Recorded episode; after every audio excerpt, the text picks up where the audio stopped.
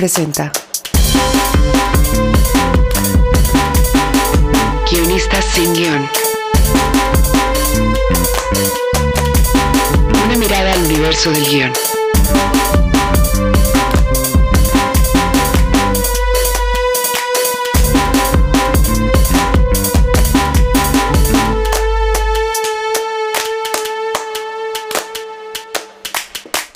Hola, les damos la bienvenida a Guinness sin guion. Yo soy Josh Candia y hoy me acompañan. Karim Valecillos. Antón Goyenechea. Y Jorge Michel Grau. ¿Y nos recuerdas cuáles son nuestras redes, Jorge? Sí, les recuerdo las redes, Instagram y Twitter es Colab Historias, Facebook Colab Historias para llevar. Ahí estamos atendiendo, leyendo y resolviendo cualquier comentario, opinión o duda que tengan.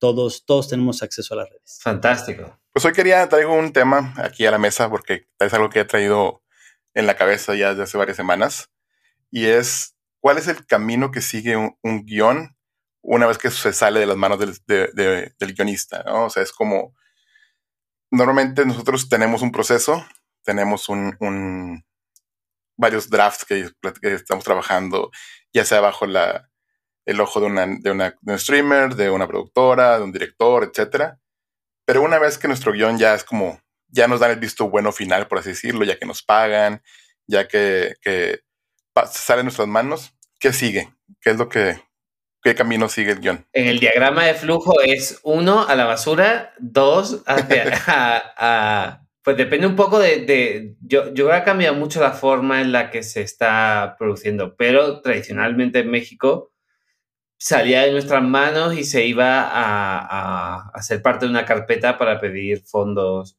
eh, ya, ya sea de oficina, de Foprocine y demás, ¿no, Jorge? Tú, tú, has hecho más carpetas que yo. Sí, de hecho, eh, digamos, afortunada, o sea, ha cambiado para bien. Todavía no alcanzamos eh, el ideal o lo idóneo en el camino del guion, pero antes lo que sucedía es que escribías el guion prácticamente sin paga y eh, con la promesa que cuando el guion se pudiera financiar, te iban, te iban a pagar el guion. Entonces el camino regularmente era tú entregabas el guion y lo liberabas porque pasaba mucho tiempo en lo que ya con el guion en la mano entraba ¿no? a un proceso de financiamiento que se podía tardar entre uno y dos años. Y a la hora que... Eh, que ejecutas el guion ya financiado, pues han pasado prácticamente dos años de trabajo. Me refiero a que de pronto en ciertas convocatorias, ¿no? Por, por el bien del proyecto, por el bien de conseguir el financiamiento, o más bien con el objetivo de conseguir el financiamiento, se hacían ciertos cambios, ¿no? Se hacían ciertas modificaciones para obtenerlos. Entonces el guion iba sufriendo un proceso de cambios durante ese tiempo de carpetas hasta lograr el financiamiento y se iba directo a filmar. Ahora con los, con las, con las plataformas y lo, los nuevos esquemas de escritura en mesa, donde hay varios escritores, yo creo que lo que pasa es que pierde identidad autoral el, el proyecto. Entonces, a la hora de tú entrar a una mesa de escritores, hacer eh, los guiones que te corresponden después del trabajo de mesa y el trabajo en equipo, la colaboración de los escritores, que tú te haces independiente eh, o autor independiente de uno de los guiones, cuando regresas el guion a las manos de la mesa o del productor, eh, como que se corta ese ombligo, ese cordón umbilical, ¿no? Y eh, se pierde la idea del, autor y se queda con la idea de que es un producto salido desde o gestado desde el, el interior de la plataforma.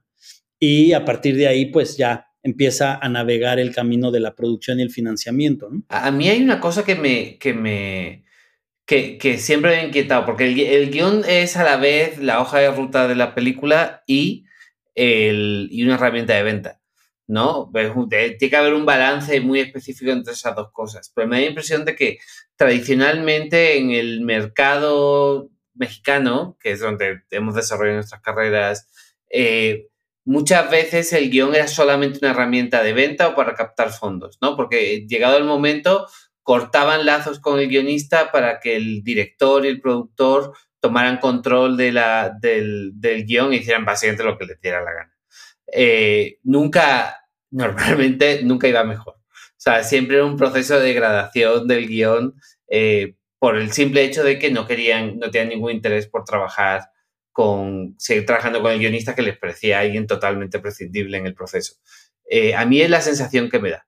Y también en la televisión y en el streaming es igual. Es decir, eh, si tú vas a un estreno de alguna serie donde hayas trabajado como guionista, bueno, si te invitan al estreno, a una fiesta, nos ha pasado a todos alguna vez que hacen, no sé, la fiesta del, no sé, del kickoff del, del proyecto y nadie se acuerda de invitar al guionista. Y si te llegan a invitar, nadie sabe quién eres. O sea, y puede sonar como un asunto como, como de ego, pero es muy extraño que todo comience contigo, o sea, todo comienza en el guion. O sea, el trabajo del productor comienza con el guion, el trabajo del director comienza con el guion, todo comienza con el guion, pero después al final no importa el guionista.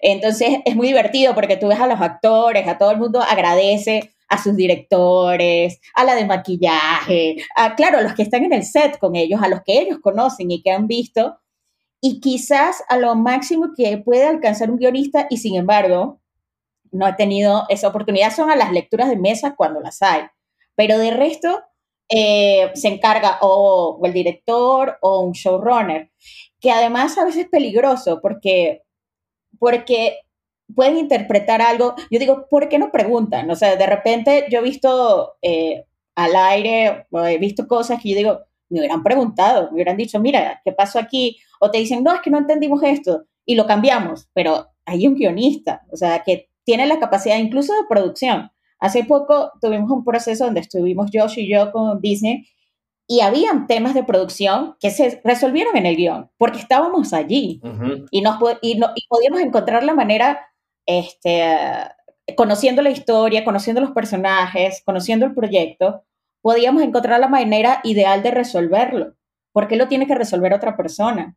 Es, es como lo más, lo, que a veces te afecta más como guionista. O sea, si tú tienes las herramientas y tienes las posibilidades de conocer la historia, ¿por qué no te preguntan? Claro, fíjate. De hecho, justo, justo, pero, justo que le decía Karin, este, que cuando nos invitaron a este proyecto, es la primera vez que me han invitado a ir a un scouting como guionista. O sea, para mí era como que, ¿para qué quieren un guionista en scouting? Y la verdad fue una experiencia muy interesante porque justo como dice Karin, de repente era, oye, no podemos hacer esto porque esta locación, aquí nos va a pegar el sol todo el día. Entonces, por temas de logística y de producción, impactaban lo que yo estaba escribiendo, ¿no? O lo que íbamos, o lo que íbamos a escribir.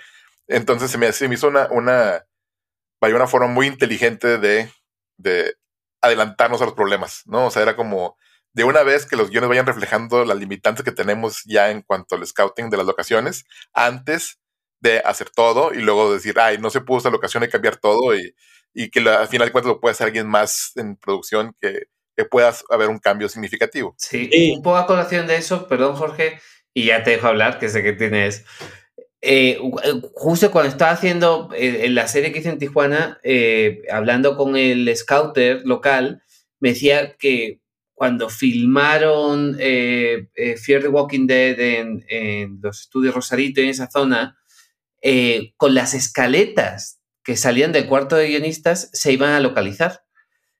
El showrunner, que era, que era el head writer también, se iba a localizar y ya con las localizaciones en la cabeza fotografiadas se iba al cuarto de escritores a enseñarle las cosas y decirle, esto es lo que tenemos, estos son los espacios que vamos a escribir. Y me pareció, me pareció un proceso muy interesante, en el que los guionistas están incluidos en todo el proceso de, de, producción y de pensar ya teniendo en cuenta los valores de producción de la serie. Pero bueno, ya, dale, Jorge. No, yo no quiero hablar. no, eh, no, apoyo completamente lo que dicen. Eh, digamos, partiendo que en México se ve al guion como una herramienta de venta para conseguir el financiamiento. Eh, a partir de ahí se, se, pierde ese vínculo con el escritor como una pieza autoral de la obra, ¿no? como, como una pieza menor de la obra. Y les voy a poner un ejemplo. Un guionista cobra menos que un operador de Steadicam. Punto. Y, es grosero. Es grosero desde el punto de vista que eh, la historia es el fundamento eh, principal, ¿no? Para contar una historia. Y es el, el proceso en, eh, al que a veces se le da más tiempo, ¿no? Digamos, ustedes en una mesa de, escritores o yo en una mesa de escritores me puedo pasar cuatro o cinco meses escribiendo y el rodaje se puede resolver en, pocas semanas, al igual que una película, ¿no? Eh, puedes escribir un guion en mucho tiempo y en 12 semanas ya estás con la película editada, no editada, pero ya filmada. Entonces, eso es un punto. Y luego el otro era apoyando lo que decía Karin. Eh, yo estoy en un proceso de levantar una serie y he estado empujando la idea de que llevemos o que tengamos un guionista en set. Y la respuesta fue, pero para eso está el showrunner, ¿no? Entonces, en realidad no. O sea, el, el showrunner está como cabeza o supervisor creativo donde hace que todas las ideas confluyan en una sola dirección, ¿no? Eh, y le da ese ejercicio o esa, esa organización o esa administración de ideas, ¿no? Las, las organiza y se las pasa al director para que las ejecute. Pero el, el showrunner no, no tiene, digamos, idealmente su, su principal labor no es sentarse ocho o diez horas de rodaje a ver si se necesita corregir algo del guion. Está, en, está un paso adelante ya viendo las locaciones del día siguiente o el bloque siguiente o, a veces ya está editando los capítulos que se acaban de cerrar.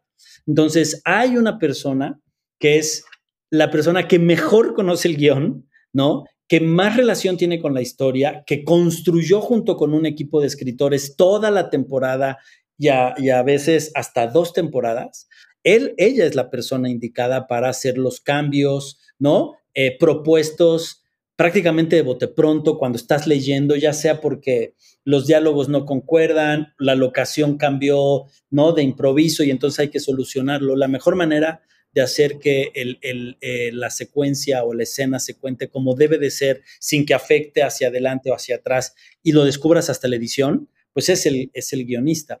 Pero es un proceso que no tenemos asimilado y no tenemos asimilado regreso a los sueldos. No lo tenemos asimilado ni siquiera en los sueldos. No es posible que un operador que, tiene su función y, y, tiene su importancia dentro del esquema de producción, por supuesto, pero no es posible que un operador de Steadicam cobre más que lo que cobra un guionista, ¿no? O sea, empezando, empezando desde ahí. Y que la poca, no, no, me quiero ir pedante, pero la poca visión o la estrecha visión de protección laboral que hay de la industria hacia sus trabajadores proteja más a este tipo de operadores o a otros miembros del crew que al guionista, que al guionista mismo.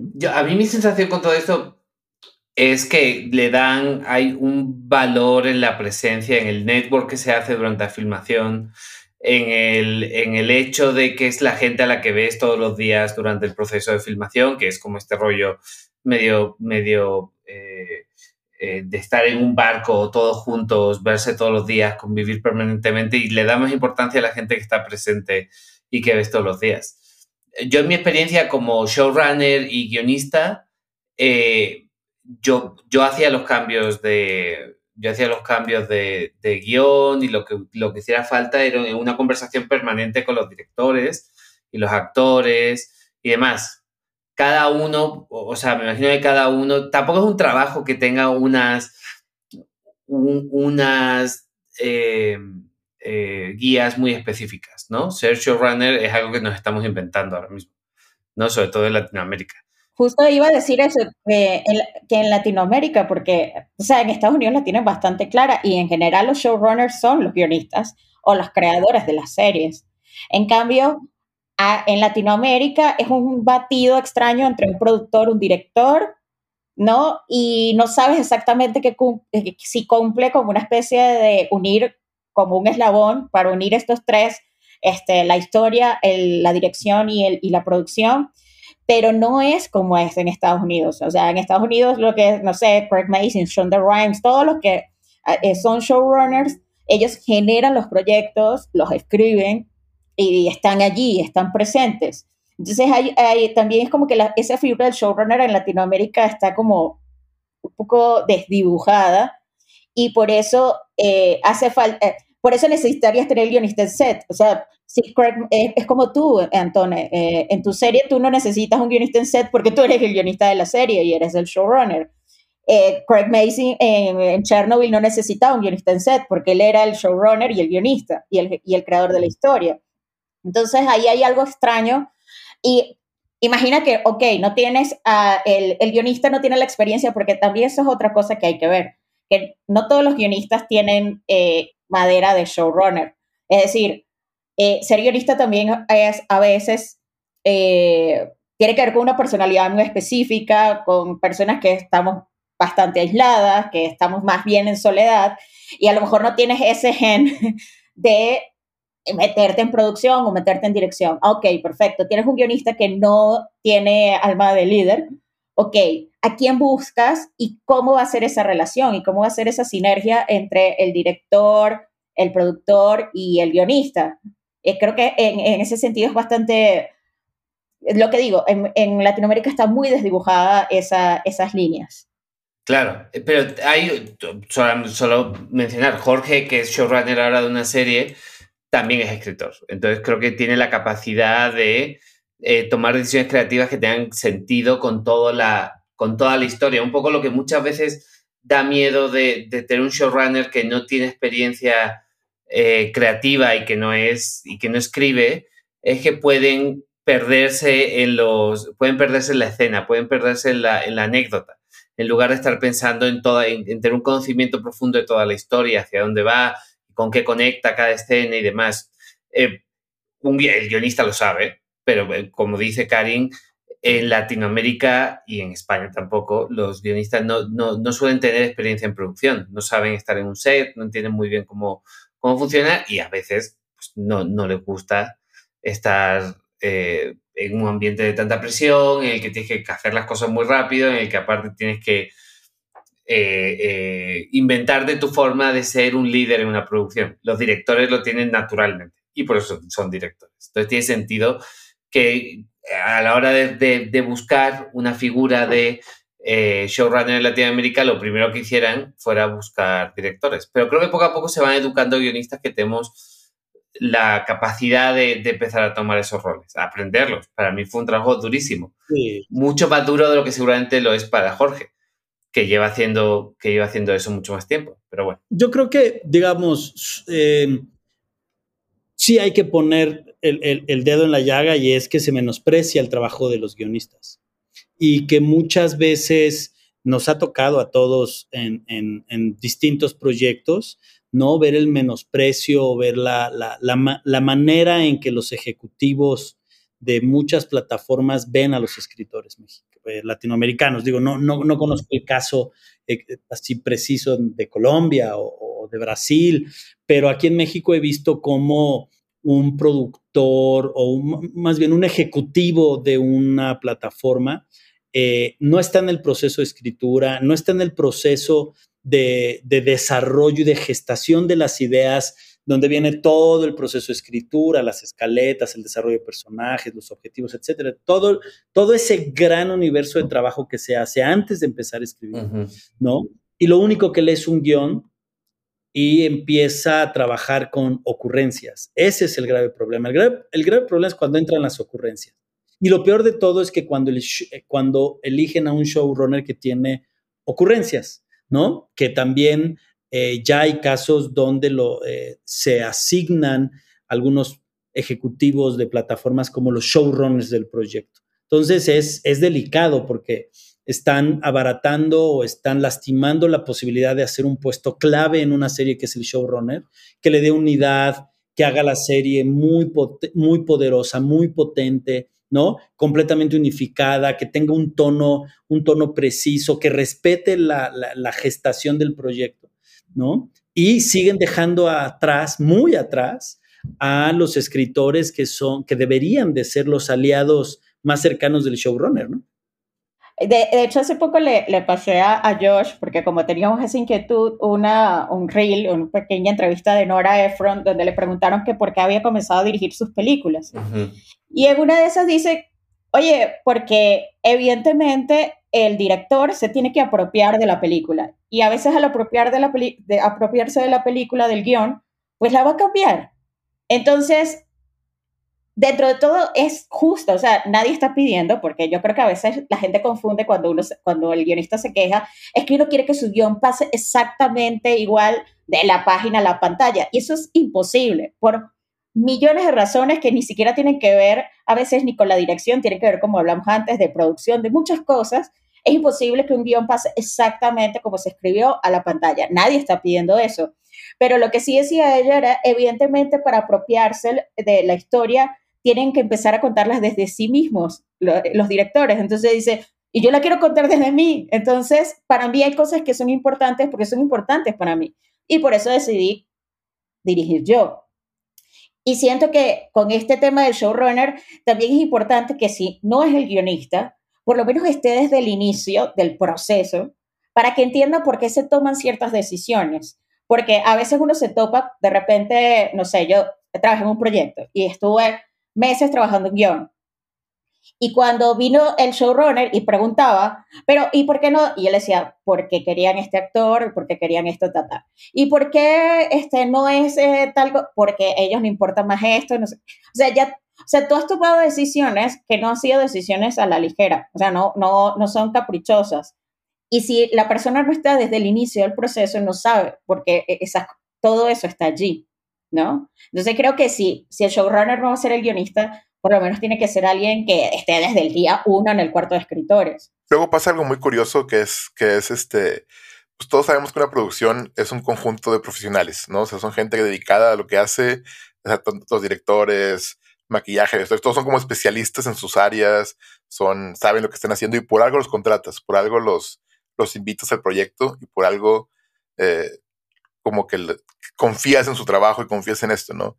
Y luego pareciera que todo el mundo cree que puede escribir o que pueden cambiar el guion como si nada, ¿no? Cuando es como, hay veces hay cosas que se pueden cambiar, que son estéticas, que son, como dice Michelle, son caprichos o son eh, cosas así, que a lo mejor no afecta mucho, pero de repente una vez te puede tumbar una pieza clave que a lo mejor no estaba muy, muy, este, muy obvia para quien haya hecho el cambio, que luego cambia el sentido completo de, de lo que estabas contando. O a lo mejor, o, en, el, menor de los casos no queda claro alguna idea, no queda clara la historia, no queda clara la justificación, porque justo como dice Karin, todo este tipo de decisiones hemos estado tomando en base a, algo. O sea, hemos estado construyendo no nada más por, por escribir lo que primero que nos viene a la cabeza, ¿no? Todo tiene un porqué, todo, todo está pensado en qué vino antes, qué viene después, qué queremos decir, cómo se comporta el personaje, qué está aprendiendo. Entonces, eh, si de repente mueves alguna de esas piezas, pues hay que tener cuidado cómo moverla. O sea, no, no estoy en contra de mover nunca el guion, o sea, se vaya. Es obvio que el guion va a cambiar, va a evolucionar, va a mejorar, este, o se va a enfrentar a cosas este, diferentes. El problema está en cuando no tienes, vaya, ni siquiera te buscan para ello, ¿no? Como dice Karin, de repente es, ya hasta que lo ves en pantalla te enteras que cambiaron cosas grandes, porque nunca jamás se comunicaron contigo, jamás te dijeron nada. Este, y cuando estamos a una, a una llamada o un WhatsApp de distancia, ¿no? O sea, en realidad es como, tenemos este problema, tenemos esta duda, tenemos lo que sea, pues aquí estamos, ¿no? Yo quiero rápido decir, decir una cosa sumada al menosprecio que se le tiene a los guionistas. Eh, es algo duro lo que voy a decir, pero lo creo en muchos de los casos es que también se desprecia el contenido, se desprecia la obra, ¿no? Estas mm, producciones que persiguen, digamos, no, no, no, no sé cómo decirlo, pues, pero lo que menos les interesa es de qué va la historia, ¿no?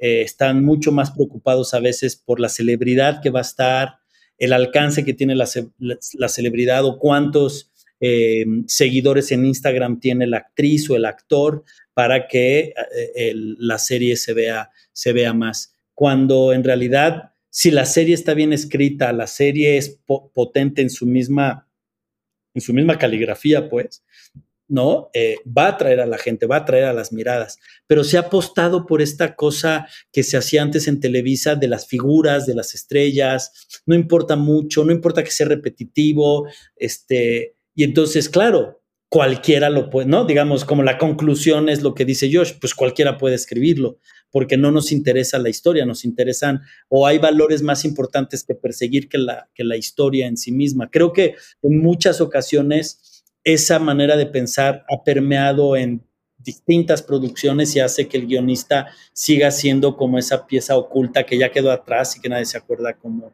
cómo se llama. Y eso va desde, desde algo como que ya hemos hablado antes, de que ya ven que nosotros como guionistas siempre hablamos de la historia. Y que últimamente hemos mostrado nuestra reticencia a llamarle contenido, porque llamarle contenido cambia el significado. Y ahora lo peor, no sé si les ha pasado a ustedes, pero yo he escuchado varias veces que le llaman el producto. Y es como, uff, esto suena peor que el contenido, ¿no? O sea, el producto ya es... Los contratos. Ajá, es el producto. Entonces ya ese es un, como dice Michelle, es un, cargo es un cambio de enfoque totalmente, porque para ellos es un producto. O sea, no, no les interesa una historia que van a contar, no les interesa que tenga lógica, que tenga, o sea, ellos lo que quieren es vender. Es un producto. Vamos a vender, quieren que la gente se siente y vea lo que está en la pantalla y ya, esa es ganancia. Sí, pero eh, yo, yo, solo te quería decir, el hecho es que el proceso de escritura no se para en, en el momento en el que se empieza a filmar. Solo continúa ahí. Una serie muchísimo más que una película, porque es mucho más largo. O sea, hay decisiones que se toman que son mucho más importantes y ya más que nada por una cuestión práctica. ¿Quién quieres que te responda las preguntas? ¿Quién, va a ser el interlocutor directo de los actores, eh, del, del scouter, del director, de ciertas ideas que tienen los directores y demás? ¿Quién, va, ¿Quién puede ser el interlocutor directo más idóneo, más allá de la persona que, que escribe la historia? ¿no? O sea, que la conoce de la forma más íntima y profunda. Y ni siquiera es una cuestión, o sea, si lo que te interesan son las estrellas y demás, y, y, es tan fácil como tener al guionista en el set, ya sea como showrunner o como guionista en set, eh, para poder responderle preguntas a esas estrellas que también quieren salir en cosas buenas, porque basado en mi experiencia, la mayoría de la gente quiere salir en cosas buenas. No quiere salir en algo que sea esté mal hecho. Más allá de que los ejecutivos de la cadena quieren, quieran hacer, o sea, tener a la estrella del momento para tener eh, millones de personas viéndolo, cuando salen, cuando salen no quieren hacer el ridículo. Sea, no quieren que la gente se aburra con la historia. En general hay muy, hay muy buena disposición a que la historia se cuente bien por parte de todo el mundo. O sea, entonces yo, mi, basado en mi experiencia, quieren que les respondas con precisión y claridad, no quieren que, que su interlocutor les diga, ah, el guion, ah, pues no sé. O sea, esta, esta idea, pues no tengo ni idea de dónde va, si quieres la quitamos. Y ya vemos en el capítulo 10, cuando, cuando haya que resolver toda la trama, cómo hacemos, porque, porque igual no es tan buena la idea, ¿no? Y si te haces el guionista, te puede explicar cuáles son los entresijos de la trama de la historia de los personajes, porque no sé quién dice, y también está ahí para darse cuenta de que esta escena o esta cosa no va a ningún sitio, porque muchas veces los actores y los directores te dan a entender, oye, creo que esto no está funcionando, pero también te puedes encontrar la otra, la otra cosa. A un showrunner, te digo, a mí me ha pasado. A mí me gusta mucho hablar con los actores y tener conversaciones con ellas, con ellos, mientras que a mi alrededor mucha gente decía, pero qué, ¿por qué te vas a cenar con él? ¿Por qué reciben notas de los actores? ¿Para qué vas a cambiar el guion? pues porque lo hacemos mejor. O sea, la cosa es que cada vez se hace mejor cuanto más interlocutores tengas, la persona que puede meterle mano al guion. Si el guionista está en el set o, o el showrunner es el guionista, pues puede tener una conversación mucho más directa con sus nuevos interlocutores, que no son solamente los ejecutivos, es la gente en el set. Entonces, en ese sentido, creo que, creo que, que, que eso es súper importante. Y el diálogo es colaborativo, digamos, pues, ¿no? O sea, si estás en, en el set y hay una idea del, o una, una visión o una opinión del actor acerca de, no, no, un diálogo, ¿no? Que a veces parece que los actores nada más, actores y actrices nada más dicen, mi personaje no diría eso, pero en realidad se trata de encontrar un contexto, ¿no? El, si es un actor o una actriz eh, que ha trabajado el texto, que ha trabajado el, el, personaje, seguramente su opinión, ¿no? Merece ser escuchada y junto con la visión de, del director puede arrojar algo muy rico. Pero creo que es el, el, guionista el que escuchando ese resultado, ¿no? De esa conversación entre, en este caso, el director y, y los actores, podría aterrizarlo y adaptarlo a una idea mucho más amplia, mucho más grande, que no nada más es eso que se está filmando en ese momento, pues, ¿no?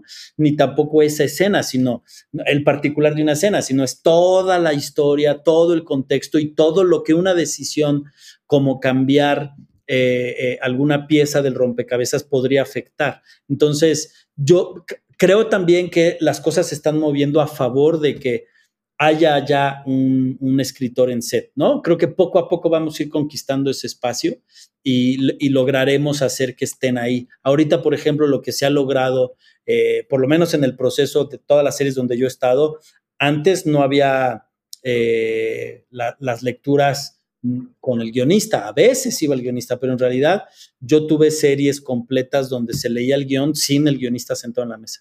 Y ahora hay procesos de lectura donde ya está el, el, ya dan por hecho que tiene que estar sentado el guionista porque es el que va a contestar las, las dudas y las preguntas, ¿no? Entonces, ya eso se alcanzó y eso, digamos, como primer paso es muy, muy importante, que la información que va a obtener el director, ¿no? Viene del, del, guionista y, eh, y eso se, se, se empieza a notar en muchas de las series. También eh, en el cine creo que también está cambiando y, las plataformas están dando, por lo menos pasó en mi experiencia, como una relación distinta en la forma en la que se hace. Yo creo que el cine es un medio en el que el director tiene que tener control sobre la obra final y el proceso, pero cada vez pasa más que el modelo americano se impone en el que hay un productor que busca un guionista que crea un guion, se contrata a un director y el trabajo se, se lo echan entre los tres, quizás la reescritura del guion y demás, pero es un proceso mucho más, eh, en el que está mucho más cerca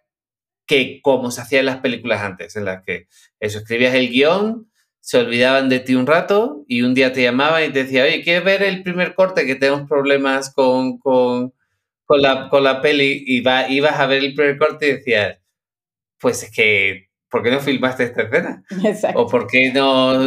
O sea, ¿qué, qué, qué ha pasado aquí? No entiendo muy bien.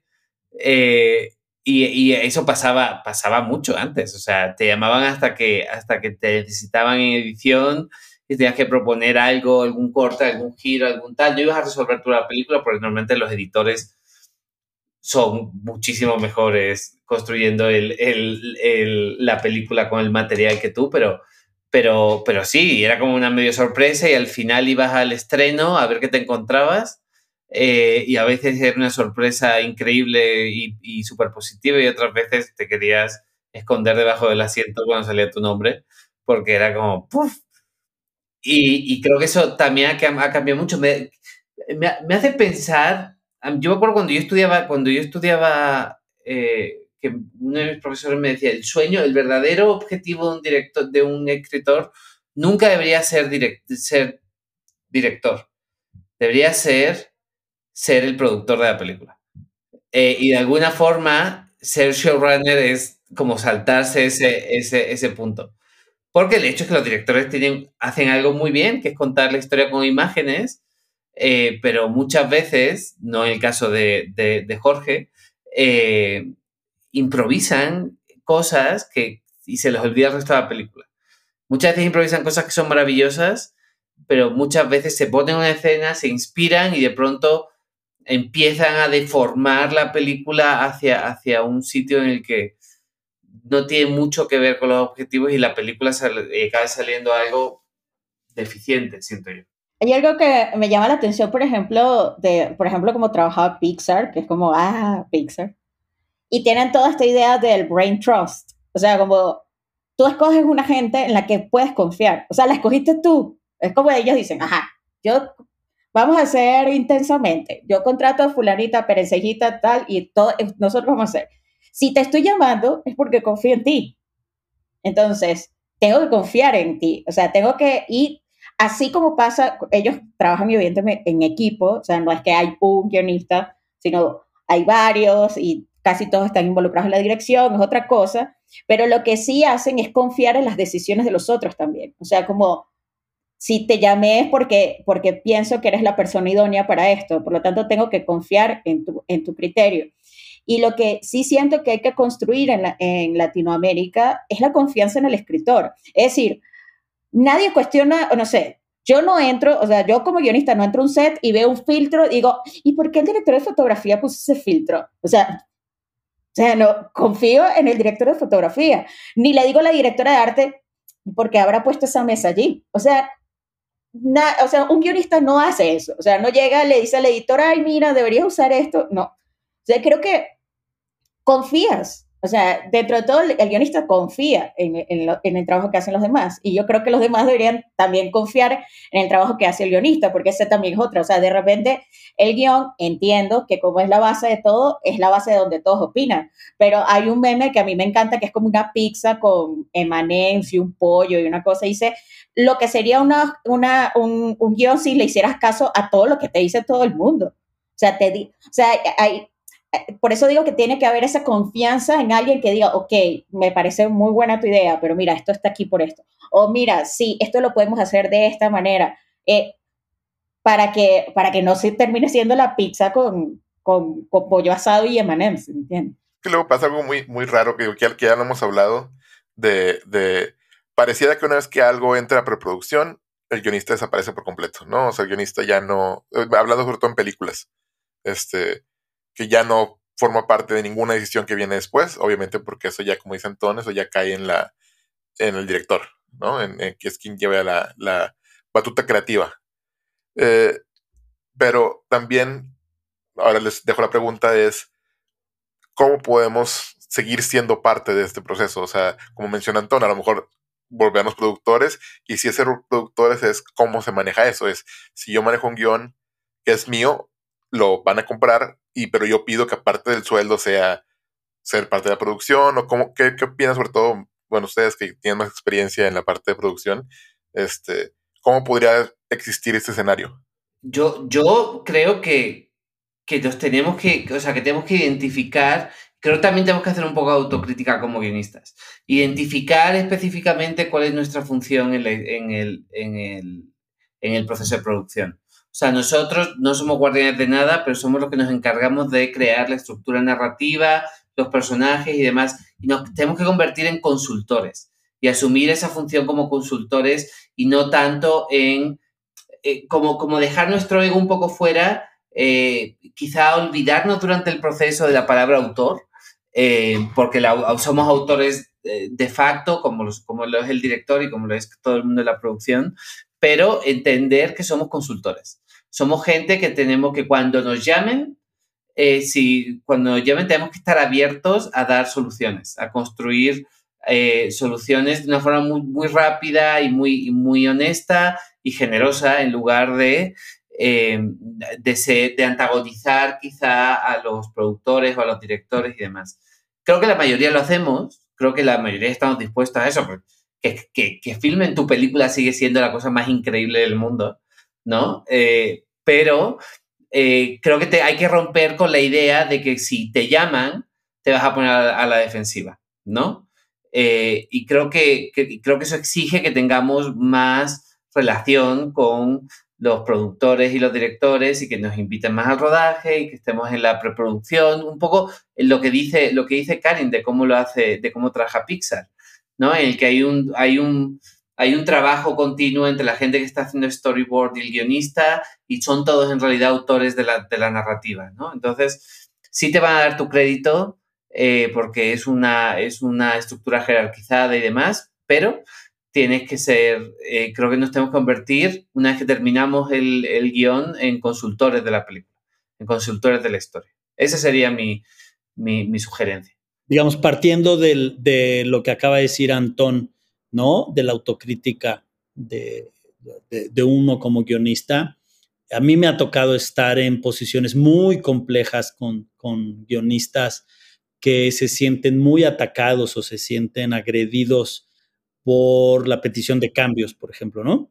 Eh, y a veces hasta llegar a situaciones muy incómodas, muy incómodas de insultos y cosas así, por la, digamos, asumiendo o esgrimiendo que se está atacando su posición como autor. Eh, yo creo que la, genera, hablando de series directamente, ¿no? Eh, es otra vez, como digo, es un proyecto colaborativo y todas las piezas tienen que embonar a un solo favor que es, tiene que quedar la mejor serie posible, ¿no? Con sus limitaciones presupuestales, de tiempo, no tenemos muchísimas semanas para filmar, hay que sacarlo rapidísimo, cada vez te exigen más paginación por día de rodaje, lo cual complica las cosas, ¿no? Y te empieza a exigir como, como director a resolver lo más fácil posible, a veces una secuencia que tiene mucha profundidad y mucha complejidad y que está escrita, ¿no? Con ese conocimiento, pero pues llega el director y qué pasa, güey, tienes, ¿no? Cinco horas de rodaje y te faltan, te faltan cuatro páginas y acabas resolviendo como, como puedes, ¿no? Y se nota en el, en, el, en el proyecto al final, a la hora de editar, se siente pobre, se siente no, no planeado, ¿no? Pero tiene que ver mucho con muchas situaciones que son después de la escritura o fuera del control del director. Pero bueno, eh, yo creo que eh, una de las posibilidades para que el, el, guionista siga en el proceso es que se involucre de una manera eh, más afín con, con, tanto con el showrunner que regularmente está en la mesa de escritores, ¿no? O con, con la producción, digamos, ¿no? Que sea una, que la producción nos vea como aliados, ¿no? Y no como el peso del autor que seguramente se va a quejar porque quiero cambiar el guion, ¿no? Entonces, Josh lo mencionaba, ¿qué pasa si lo pongo en el contrato, por ejemplo, ¿no? O sea, mencionar que en la paga del contrato, eh, a mí se me considera como guionista, se me consideran los cambios necesarios de escritura de guion, ¿no? Eh, eh, para ofrecer ese servicio. Digamos, oye feo la palabra ofrecer ese servicio, pero es básicamente proteger nuestras ideas hasta la última consecuencia, porque a veces el director está tan presionado que las correcciones que hace son tremendas, ¿no? Y el, el guionista tiene otro tipo de estrés, otro tipo de relación con, con la producción y puede dar mejores resultados. De hecho, yo creo que dan mejores resultados y por eso tendría que estar, que estar ahí. Entonces, creo que desde, desde la primera relación con los productores, ¿no? En este acercamiento de contrato, ofrecer ese servicio, ¿no? Y decir, eh, dentro del paquete que me estás pagando, puedes considerarme durante las primeras o la preproducción para lecturas de guion, no me comprometo a sentarme a resolver dudas, etcétera, etcétera. Y eso va a ser, creo, que los productores empiecen a aprovecharte como herramienta a su favor eh, y, llevarte, y llevarte a las lecturas y a los procesos creativos con el otro equipo. Creo que, que, esa podría ser una manera eh, buena de, de, meterte al, al, tablero de ajedrez. Sí, hace poco una, una productora con la que he estado trabajando me dio el cumplido más inesperado. Este, para mí, ¿no? O sea, de que me dijo, no, es que yo sé que tú eres muy receptivo y tomas súper bien las notas. Y yo fue como que, vaya, los he engañado por completo. Sí, porque, porque yo sé que en el fondo, pues digo, ya lo, ustedes lo han visto, ustedes nos, me conocen y pues no puedes evitar de repente que te molesten los cambios o que te, se te haga una carga extra o que no entiendas por qué lo quieren. O sea, vaya, todo eso pasa, pero creo que al final de cuentas, como mencionaba Antonio, como dice Michelle, pues es nuestro trabajo hacer esto, ¿no? Y, tenemos que ser, eh, pues ahora sí que lo más, este, lo más profesionales posibles y decir, bueno, esto va a pasar, ¿no? O sea, tenemos que hacer estos cambios. Pues, ¿cuál es la mejor manera de hacerlos? O sea, en vez de, en vez de ser una fuerza combativa, en vez de, lloriquear y decir, es que me esté cambiando todo, lo puedes sentir, lo puedes pensar, y esa vaya, puede pasar. Pero hacia afuera, hacia la, hacia la producción, es, a ver, porque yo voy a hacer lo posible para que esto funcione, ¿no? O sea, a mí lo personal, lo único que sí, como que casi siempre pido es que me den la mayor información posible. O sea, es que me digan, ¿por qué? ¿Por qué va a cambiar? Si es un tema de producción, si es un tema de, de no sé, lo que sea, ¿no? Pero más que nada para entender de dónde viene la solicitud y ver qué es lo que hay que atender, ¿no? Como ya hemos dicho varias veces, es la nota detrás de la nota, la nota detrás de la nota. O sea, es decir, en realidad, ¿qué me están pidiendo? ¿Que cambie por cambiarlo? O si es una falla en el, en el guion, es algo que no está quedando claro. Es, vaya, es como identificar cuál es el verdadero problema y atacarlo desde esa perspectiva. Este, pero tomando un poquito eso de, de, de, ser nuestros propios, bueno, como mantenernos en el juego, ¿ustedes creen que se pueda lograr también en la serie sobre todo, ¿no? O sea, mantener al guionista con un sueldo durante la, la producción, o sea, que sea una parte más del equipo. Yo, yo creo que los guionistas deben de ser, o sea, más allá que una parte más del equipo, eh, deben ser de facto los interlocutores únicos de la historia. Pero yo creo que sí, yo creo que poco a poco se va a ir exigiendo que haya más guionistas en set porque el producto mejora. O sea, la, la serie mejora, los guiones mejoran, Eh, y si el actor puede hablar con el guionista, eh, te estás quitando dos interlocutores por el medio seguramente. Eh, porque la interpretación de un director o de un, o de un productor de lo que quiere el actor cuando le dice al guionista puede ser muy complicada porque hay muchos, basado en mi experiencia, muchos productores desprecian muchísimo la opinión de los actores. O sea, y, y, muchas veces lo que te dicen es, eh, cámbiale el nombre y dale largas, ¿no? Eh, y muchas veces, pues lo que decía Jorge, los actores tienen opiniones bastante más profundas e interesantes de lo que, de lo que muchas veces parece. Entonces, yo creo que sí, yo creo que, que si se empieza a presupuestar, no solamente que lo ofrezca el guionista, sino que, que, que los productores presupuesten tener un guionista en el set. Y no tiene que ser ni siquiera el mismo guionista, puede ir variando durante el proceso, pueden ir varias personas del cuarto de escritores, eh, como pasa en Estados Unidos. O sea, en Estados Unidos normalmente el, guionista de ese capítulo es el que está en el set. Y el showrunner está haciendo un poco lo que decía Jorge, o sea, más una función de producción, eh, coordinando distintas cosas, está en edición, está haciendo otras cosas, está haciendo los scoutings del siguiente bloque, pero el guionista de ese capítulo está en el set y es el que puede resolver las dudas porque es la persona que lo escribió. Claro, en ese sentido tendría que ser muy riguroso porque también ahorita pensando, como decías, de la autocrítica, también hay guionistas que no les interesa para nada. Sí. O sea, como, como que hacen su trabajo y ya y pasan a otro proyecto. Entonces, eso tendría que estar bien estructurado porque imagínate, pasan cinco meses, escribiste el guion te dicen, oye, toca tu episodio. y es como, ah, y estás escribiendo otra cosa, estás en otro mundo, estás en otro proyecto. Entonces, claro, evidentemente Estados Unidos es porque una máquina y esos procesos se los tiene, pero ya muy planchados. Pero para, para nosotros sí sería como, porque en general el guionista va saltando de un proyecto, de un proyecto a otro, de un proyecto a otro.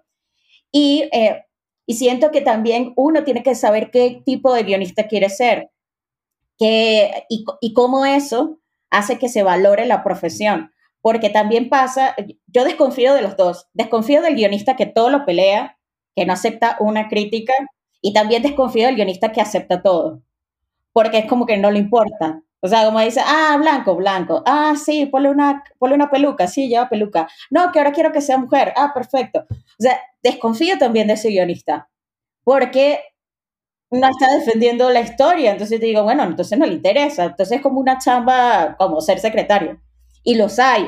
O sea, porque también hay que estar conscientes de que hay gente que, bueno, me pagan por hacer esto, ya lo escribí a otras cosas mariposa, ¿no? Entonces creo que también depende de nosotros hacer valer nuestro trabajo también muchas veces. Y como te digo, no, ni ser el guionista que cree que está en la Nouvelle Vague y su obra de arte tal, o tampoco ser el que acepta todo, porque, porque sí siento que es uno el que le da el valor a, también a la historia y a tu trabajo. Yo creo que uno tiene que empezar a hacer valer el trabajo también.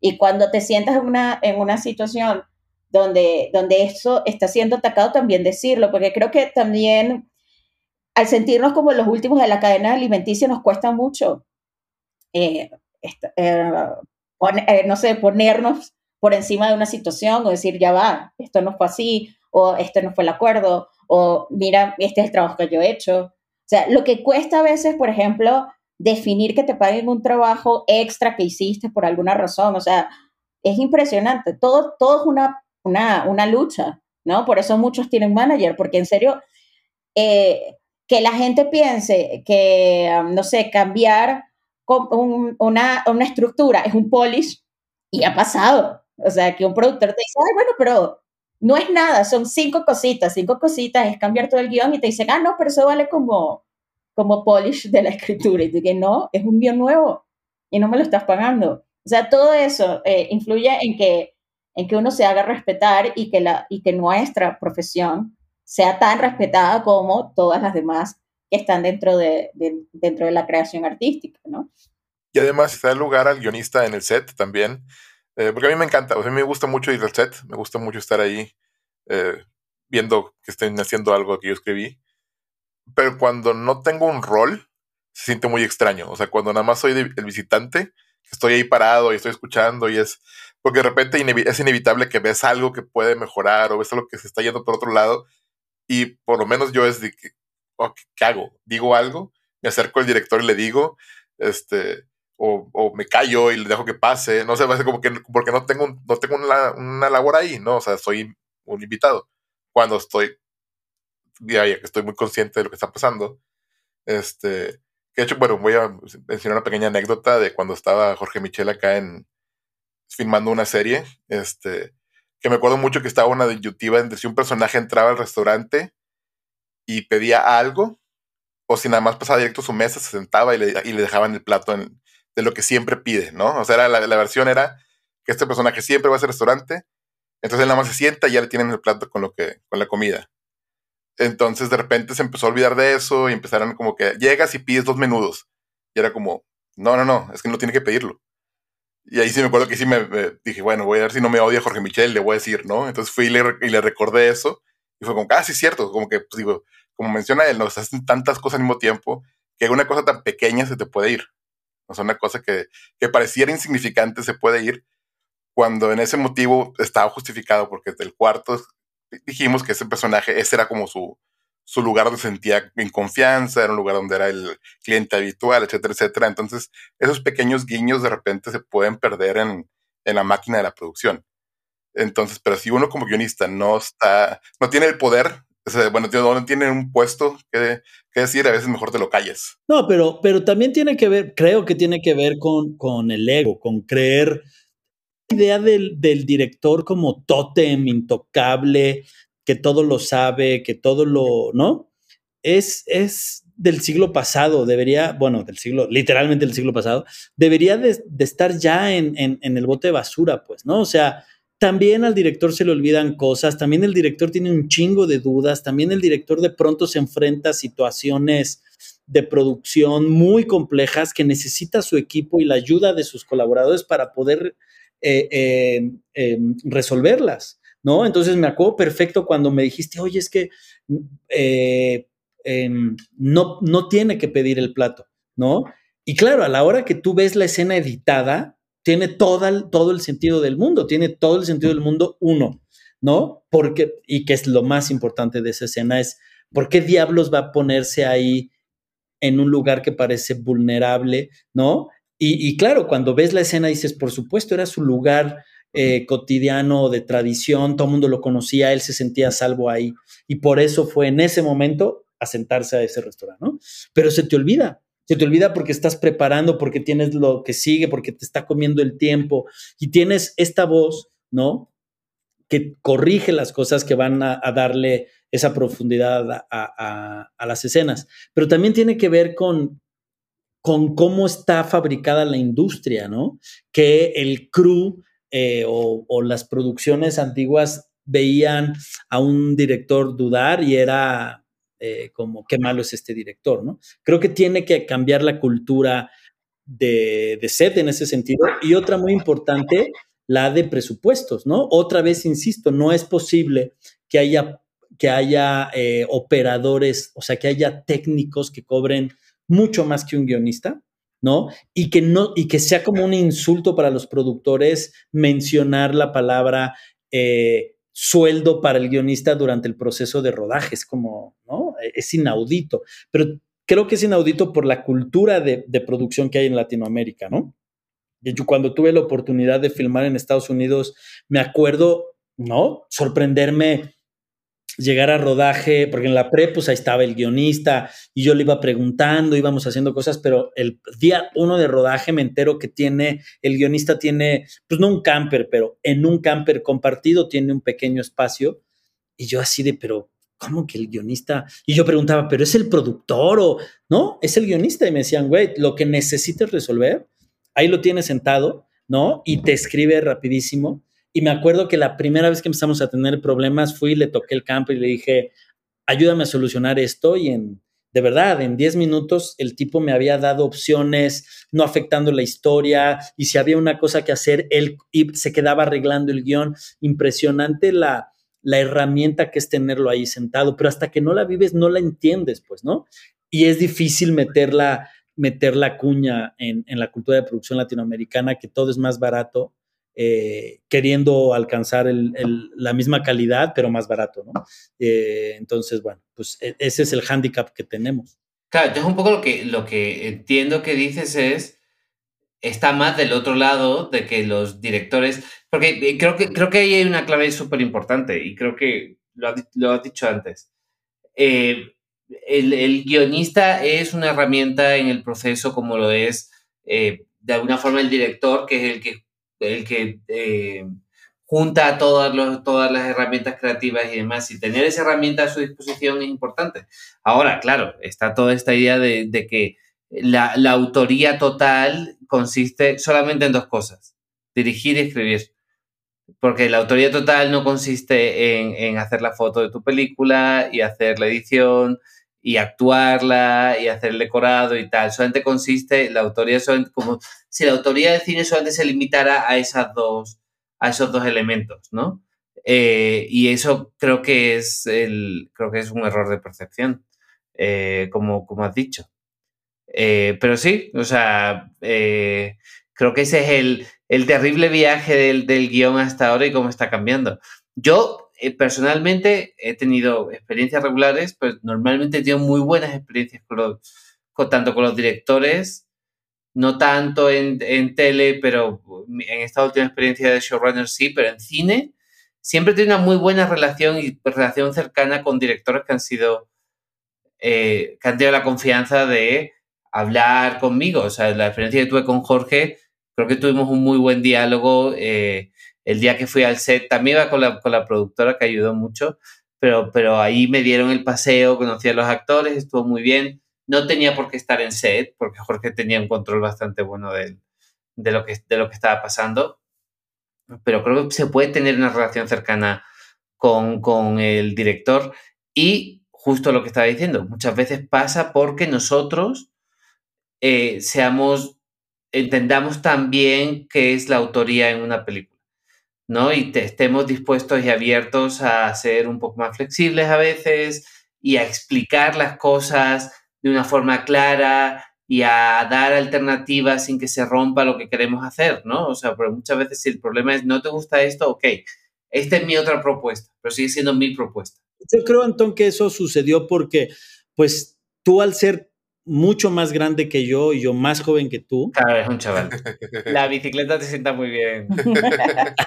La bicicleta me sienta, me sienta muy bien. No, yo creo que Karen le dio, le dio al clavo eh, hace unos instantes y es, antes que nada tenemos que saber qué tipo de guionista es uno, ¿no? Y qué quiere al involucrarse en cada proyecto, porque también es válido que en algún momento digas, no voy a entrar a este proyecto solamente en el primer proceso, ¿no? En el proceso de escritura y cuando se entreguen los guiones me tengo que desatar de él y me voy a ir a otro o que me interesa más o que me paguen mejor o necesito unas vacaciones o necesito estar con mi hija, ¿saben?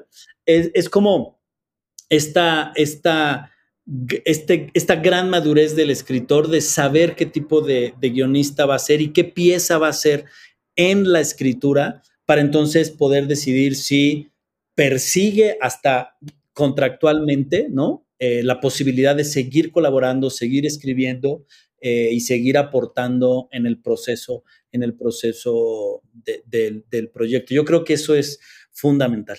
Pues muy bien, no sé si tengan algo más para cerrar. Eh, cuídenos y denos de comer en los sets. Invítenos a las fiestas, por favor. No, pero antes, que nos inviten al set para que sepan quiénes somos. Exacto. Porque eh, si no es muy raro. O si no, ya he perdido, como, como una vez le mencionaba Jorge Michel, que, que, yo le agradecía mucho que cuando iba al set, él me presentaba. O sea, él me decía, ah, miren, él es el guionista, ¿no? Porque de repente hay directores que tú llegas y es como que no existes. Bueno, ahí estás, nada más. No, te el día que te presente el director, mínimo los demás saben quién eres. A mí me tocó ir con Ana Sofía a un set y yo me imagino que la gente diría, ¿y estas dos quiénes son? Están ahí parados. Porque la productora dice, ay, vamos a grabar ahorita. Y nosotros, ah, ok. Y nosotros ahí, y yo me imagino que la gente dice, ¿y?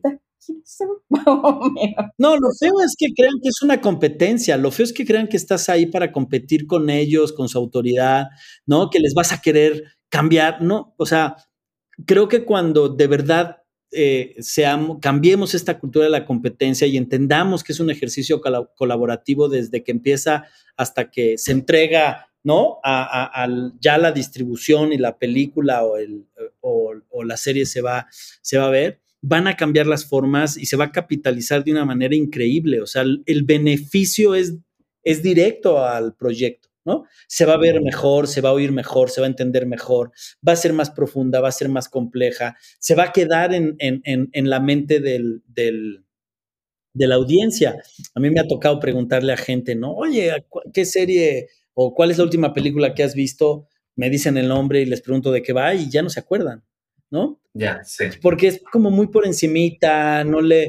En cambio, creo que si, si de verdad empezamos a trabajar todo y entendemos que todos estamos trabajando a favor de ese proyecto, eh, el resultado va a ser muy benéfico y además vamos a tener una relación bien distinta con los productores y con las plataformas, ¿no? Porque las plataformas al final van a empezar a, abrir los espacios presupuestales a favor de las mejores herramientas. Lo que pasa es que ahorita el productor llega y dice, sí, yo te lo resuelvo con dos millones.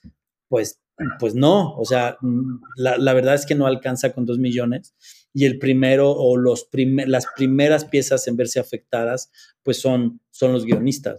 Creo, que, creo que hay que aprender mucho y entender que lo, lo, que dice Jorge Michel, que nuestras carreras se lucen más cuando estamos rodeados de, de los mejores y, y, nuestro trabajo también. Entonces, si tú tienes un guion que, en el que pudiste colaborar y que un director dio lo mejor de sí, por supuesto que tu trabajo también eh, resalta, o sea, y el de los actores, si tienes un actor involucrado, un actor que, que, que cree en el proyecto. Yo en ese, en ese sentido, perdón, pero hoy los he citado mucho, pero también eh, Pixar tiene la idea del there's no ego, no hay ego. O sea, no, no, no se trata de quién fue el que dio la idea de, no sé, del, del balcón, quién fue el que dio la idea, quién fue, no, se trata de que de todos es la película no quién puso el sello de la película. Yo creo que eh, lo importante al final es la obra. Sí, y, lo, y, perdón, y los créditos se reparten de una forma, o sea, a nadie al final le importa mucho quién escribió la, la, película, o sea que... Solo cuando es mala, porque cuando es mala la gente dice, es que el guion no estaba muy bueno.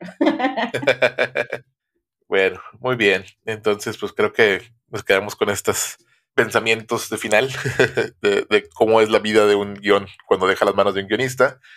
Gracias por escucharnos y los dejo con el experto en redes que nos va a decir cómo contactarnos. Claro, las redes son Instagram y Twitter, Colab Historias, Facebook, Colab Historias para Llevar. Estamos atentos a sus comentarios. Por ahí contestamos dudas y también cualquier sugerencia de temas, de invitación o algo en particular de lo que quieran escuchar o que nosotros podamos platicar. No, no duden en escribirlo. Ahí estamos. Pues bueno, gracias, Antón, Karin, Jorge Michel, Emiliano.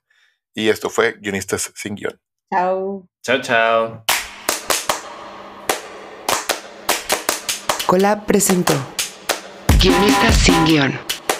Una mirada al universo del guion. Diseño sonoro y edición. Emiliano Mendoza. Música original. Federico Schmuck producción de Colab Historias para llevar, en colaboración con Melarin Arts.